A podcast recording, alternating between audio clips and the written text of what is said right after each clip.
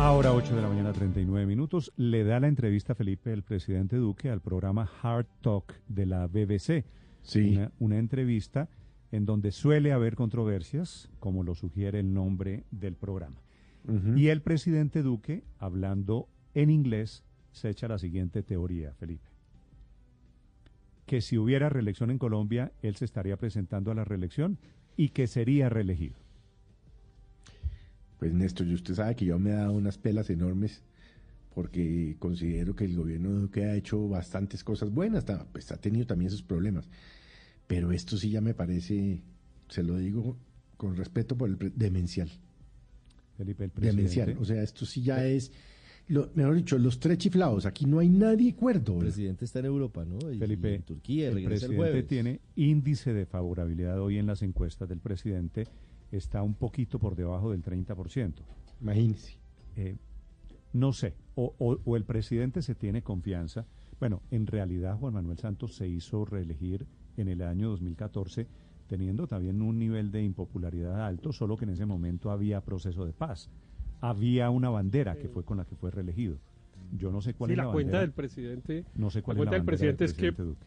Que él en la primera vuelta hace cuatro años sacó más o menos el 30 y algo por ciento de los votos y según la cuenta de él, ese es el número de personas que siguen manteniendo una imagen favorable de él y de su gobierno y que entonces pues está más o menos en los mismos números que le permitieron ganar hace cuatro años fue eso lo que sostuvo Sí, ante la pero, ante pero- la BBC pero, ojo pero que no la parece imagen- no La imagen favorable que es bajita tampoco quiere decir necesariamente votantes claro, potenciales, que, ¿no? se reflejen votos, pero, pero refleja una, una cosa de la personalidad del presidente que lo dicen muchas personas que han estado cerca de él eh, durante todo este proceso, y es que efectivamente se tiene confianza, digamos, el presidente, yo, yo he hablado con muchas personas que han estado muy cerca del presidente en la toma de decisiones de procesos complejos que le han tocado en estos cuatro años y siempre dicen, está convencido que lo está haciendo divinamente.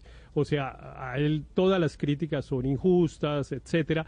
Parece que cuando uno llega al poder, eh, sufre de ese problema, que deja de oír y deja de tener empatía con las posiciones de las otras personas y cree que lo está haciendo divinamente. Entonces, esto lo que refleja, me parece, Sí, es eso. puede, puede ser que esté un poquito, si usted lo que sugiere, Héctor, es que está un poquito encerrado, puede ser que está un poquito encerrado, pero por el otro lado, eh, Pero- Felipe, lo que le habla eso es de cómo funcionan los gobiernos. Por eso se acabó la reelección, porque los gobiernos tienden a hacerse reelegir. Es Sí. posible, ojo, ojo lo que le voy a decir, Héctor, no digo que el presidente tenga razón, pero si hubiera reelección, claro que el gobierno Ah, se sería presentaría. jugador. Claro, es que, es que eso lo dijo Montesquieu, por eso cuando el cuento de que es que Petro se quiere quedar, todos se quieren quedar. En, no hay gobernante que llegue al poder que quiera irse, entre otras cosas, porque le pasa como el presidente Duque, No, porque que es que cree que lo está haciendo Sí. bien y entonces que, lo, que el país lo necesita y que quisiera seguir haciendo lo que está haciendo. En fin, no, no estoy pensando, digamos, en un eh, déspota que quiera quedarse. No, no, en un funcionario que cree que está haciendo las cosas bien Bueno, y vamos que cree que quizá nadie las haría mejor Sí, que Vamos él. a escuchar, Felipe, las declaraciones que da Ojo, que es a un programa de la BBC, hablando en inglés, el presidente Duque hablando, bueno, él lo primero que dice es, no puedo, pero si pudiera, es posible que fuera reelegido, es lo que quiere decir el presidente. Desde Londres, con la entrevista en Hard Talk, Silvia Carrasco. Sí, Néstor, esta entrevista que- hace el periodista Stephen eh, Subak, la verdad es que es, es especial porque es como estar recibiendo sablazos permanentemente y el presidente debió haber, haber ido preparado para eso porque, claro, son, son entrevistas con eh, tremendamente bien preparadas en datos y él, claro, revertía cada uno de los datos que querían eh, exhibirle ahí en esa entrevista. Y fíjate que abriendo, abriendo nada más la entrevista, le dice su, su, sus, eh, popularidad está por los suelos, tiene, ha tenido que enfrentar a la pandemia tal. ¿Cuál es su legado para esta, para, para después de, para cuando entregue el poder? Es lo que le dice el periodista. Y mira lo que lo que responde el, el presidente Duque. Escúchalo. If I had the chance of running for re-election, for sure, I will fight for and I'll be re-elected because I think we have important results to show. Dice, porque tenemos importantes resultados que mostrar. O sea, él le está diciendo ahí, si yo tuviera la oportunidad de ir a la reelección, yo estaría compitiendo y ganaría, porque tengo muy muchas cosas importantes que mostrar.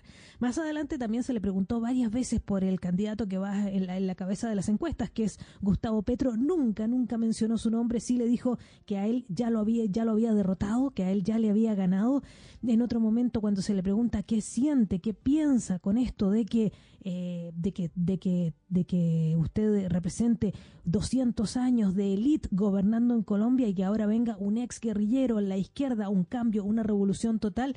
Y él responde que él no es de la élite, que él proviene, proviene de la clase media, que su padre fue el primero en llegar a la universidad, en fin, siempre tiene esos, ese tipo de argumentos. Pero uno de los que quizás más sorprende es cuando le preguntan por el clan del Golfo, de qué ha servido estar combatiéndolos permanentemente, descabezándolos permanentemente, si ellos luego de que detienen a uno de sus líderes pueden paralizar el país y el presidente responde que no es eso, no es cierto que lo intentaron pero que no pudieron. Dice que lo que, que lo que están mostrando el clan del Golfo es un patrón común que cuando están más débiles empiezan a hacer este tipo de, eh, de planteamientos de paralizar de manera armada el país. Son las respuestas del presidente del presidente Iván Duque en su paso por Londres y en su entrevista en Hard, Hard Talk de la BBC Néstor muy bien, gracias Silvia. Desde Londres, 8 de la mañana, 45 minutos. Néstor. De todas formas, Felipe, esta, esta respuesta de si hubiera reelección, yo sería reelegido, me parece que eso por lo menos vale la pena echarle una doble pensada. Ahora, ¿es posible, es posible que mantenga muchos votantes Iván Duque? Por supuesto, claro que mantiene muchos votantes. ¿Es posible que haya muchos arrepentidos? Sí, pero no veo, Felipe, que eso sea matemático. Si yo saqué en la primera vuelta, en las elecciones presidenciales, hace 6 millones de votos, casi 7 millones de votos, eso no necesariamente está hoy con Duque, ¿no? Néstor, usted sabe que... No, y menos después del desgaste de cuatro años de gobierno, Néstor. Sí, y le han tocado, la verdad, cuatro años pues llenos de, llenos de pues, accidentes, pero, de Usted sabe que de las cosas eh, que a mí me parece que fueron una mala consecuencia de la pandemia, el presidente al principio hacía esos talleres construyendo país y se sentaba con la gente y escuchaba, hablando a propósito de lo que mencionaba Héctor sobre, sobre el aislamiento en el que caen a veces las personas en el poder. Y esto era para evitarlo. Y con la pandemia se suspendieron los talleres y nunca se reanudaron. A mí me parece que ese ejercicio de escuchar a la gente es fundamental porque si no los líderes se desconectan. Pero lo que sí le digo es que Iván Duque es igual de buen orador en inglés que en español. Inglés impecable. Eso sí es indiscutible con la entrevista. Sí, pero eso ya no, eso ya no descresta, Mara Consuelo. No, pero, pero, pero, hay que decirlo, porque también, porque a veces se ridiculizan también a los presidentes cuando hablan mal inglés. Habla, habla buen inglés, pero eso no lo hace ni mejor ni peor gobernante. no, eh, dije orador, que es igual de buen orador en inglés que en español. Sí, que sea buen orador, digo, a estas alturas tal vez no, no es lo relevante. Pero Felipe, escucho comentarios sobre la tesis de esta mañana del presidente Duque. Tampoco de que hubiera reelección sería reelegido, señor. No, yo sí creo que es buen tampoco, tampoco, es buen orador en español, ¿no? Y el inglés que tiene, pues ese es del colegio donde estudió desde chiquito, pues posible que no hablara bien, ¿sí? Néstor, pero a mí la entrevista me llama la atención. Aurelio, le voy a contar una cosa. Es buen orador y el inglés que habla el presidente no es del colegio en el que estudió es porque vivió muchos años en Washington, para su información. Bueno, ahí lo reforzó, ahí, como dicen, lo reforzó ahí en el BID, ahí en ese puesto de, de cultura que tenía, pues bueno, eso mejor dicho, más, eh, ha tenido más oportunidades que muchos colombianos para aprender inglés. Pero Néstor, pero yo voy a esto, ya que... Ahora le parece que hablar inglés también, usted lo quiere volver un asunto de qué, Aurelio. Claro, de oportunidades de educación, pero por supuesto que sí, de eso ni hablemos, o no, siquiera hacemos un programa sobre eso, Néstor, pero, pero a mí lo que me da es que me parece, me parece injusto demeritar a la gente que habla inglés, Aurelio. No, no, me parece es el injusto. presidente en la entrevista, Aurelio, Solo, solo para su aclaración, el presidente en la entrevista dice con razón que él es un muchacho de clase media. Y quiero decirle que es un muchacho de clase media. El papá de Iván Duque fue la primera persona en su familia que fue a una universidad. Y es un muchacho de, era un señor de pueblo. sí, de, de Gómez Plata. Pero, pero Néstor, yo lo que digo es, ojalá todos hubieran tenido las mismas oportunidades. ojalá todo el mundo se hubiera ganado las mismas oportunidades, ¿no? ¿Es, es, pecado? eso le pregunto, eso le pues, pregunto yo. ¿A usted le parece que de todo eh, este tema hijo, lo importante es que hable inglés? Hijo, hijo de exministro, hijo de registrador, hijo de gerente de la de Bogotá. Sí, pues no, pero como me están hablando pues de que el, eh, el excelente inglés, pues yo digo, pues sí, habla el inglés del que tuvo oportunidad de estudiar en un colegio bilingüe y después lo reforzó en claustros y en puestos en Estados Unidos. Digo, ojalá todos los colombianos tuvieran esa oportunidad para que todos habláramos bien inglés. Estamos de acuerdo. ¿cierto? yo creo que no estoy cometiendo ninguna afrenta ni nada, pues simplemente soñando, de pronto soñando, soñando. A usted le encantan, yo sé que a usted le encantan esos asuntos. ¿Quiere decirme algo de la teoría del presidente sobre la reelección, que sería reelegido?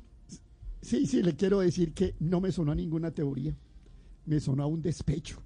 Me sonó a como algo así. Y Fico no va a ser capaz de ganarle a Petro. Eso me sonó.